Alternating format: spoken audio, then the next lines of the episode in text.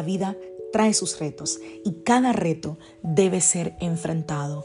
Cada día es diferente al anterior y para cada día necesitamos una palabra de Dios. Por eso el devocional de hoy es una palabra para ti, para cada día, porque Dios quiere hablarte hoy y lo va a hacer a través de su palabra. Por eso, escucha el devocional de hoy.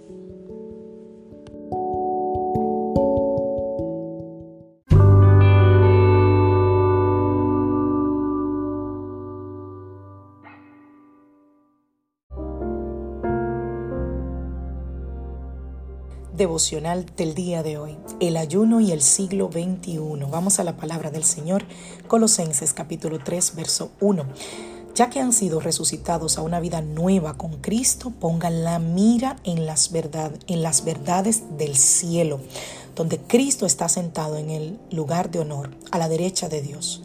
Piensen en las cosas del cielo, no en las de la tierra, pues ustedes han muerto a esta vida y su verdadera vida está escondida con Cristo en Dios.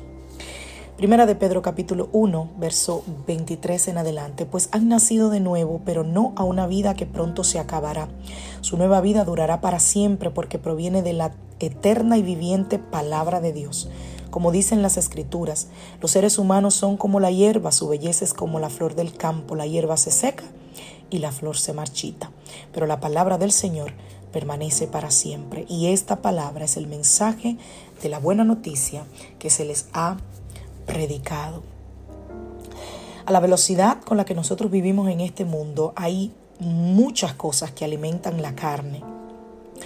Hoy no voy a hablar de los alimentos, de lo físico, que obviamente sabemos que son necesarios, sino que quiero hablarte más bien de esas cosas que nosotros creemos necesarias y que nos están impidiendo una vida espiritual más plena.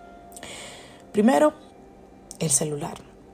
Ay, Dios mío, yo confieso mi pecado. Para mí el celular es como mi computadora.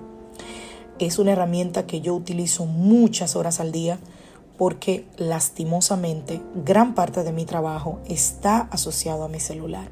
Pero el celular ha demostrado ser el mayor o uno de los mayores enemigos de la disciplina. Nos roba el tiempo, eh, eh, eh, el tiempo de ocio, el tiempo libre, nos roba el tiempo con la familia y eso no solamente a los, a los jóvenes, también a los adultos, al punto de que puede convertirse incluso en una adicción.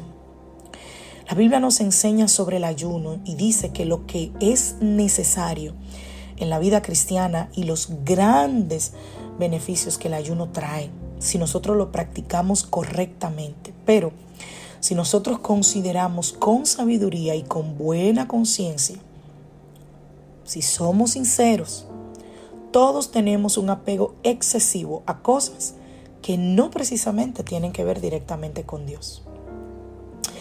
Y en medio del ayuno, el desintoxicarnos de la tecnología, de la televisión, de las redes sociales, incluso del trabajo o de los estudios, es necesario para crecer espiritualmente. No quiere decir que vas a dejar tu trabajo.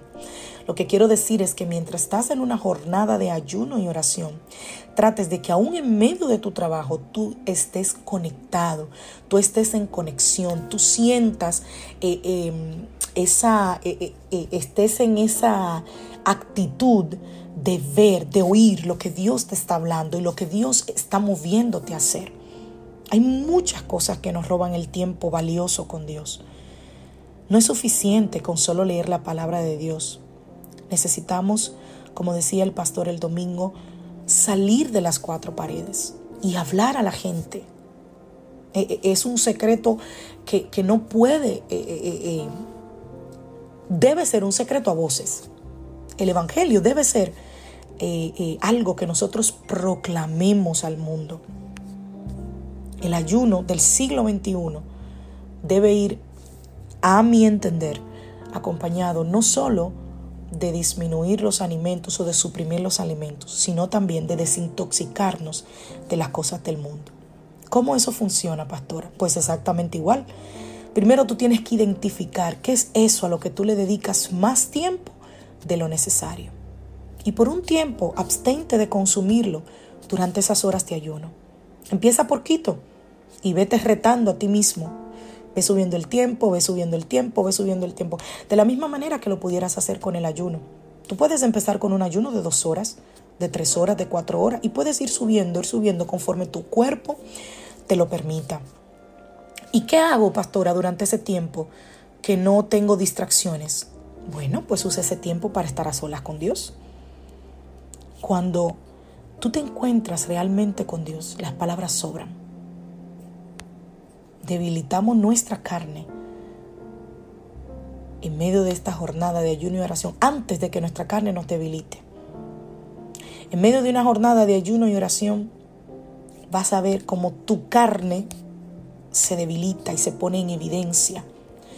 Y tú dices, wow, pero no me daba hambre a esta hora del día, pero en el tiempo de ayuno sí te da hambre.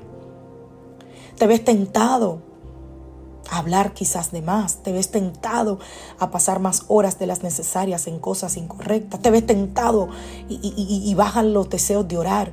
Se levanta, como me decía una hermana en estos días, como un avispero en tu casa y dices, ¿qué pasa? Hay pleito, hay contienda. Sí, sí, sí, hermana, estás ayunando. Cuando tú ayunas, ay, mi hermano, eso trae a flote tantas cosas. Eso pone en evidencia tantas cosas. Cuando tú ayunas, el mundo espiritual será revuelto. Pero confía, confía. El Señor ha vencido al mundo y sigue ayunando, sigue buscando la presencia del Señor, sigue haciendo lo que estás haciendo porque eso traerá grandes resultados. No desmayes a pesar de lo que hoy estés viviendo, no desmayes, sigue caminando porque el ayuno del siglo XXI va a costar mucho más que solo abstenernos de alimentos. Que Dios te bendiga, que Dios te guarde. Soy la pastora Lizelot Rijo de la iglesia Casa de Su Presencia de Carolina del Sur y te mando un gran abrazo. Gracias a todos los que nos escuchan. Estaba viendo las estadísticas del devocional y es una gran cantidad de jóvenes entre 18 y 25 años que nos escuchan a través de Spotify. Así que les mando un abrazo a todos ustedes. Gracias por escuchar el devocional y espero que sea de bendición. Si te bendijo, por favor compártelo. Feliz día familia.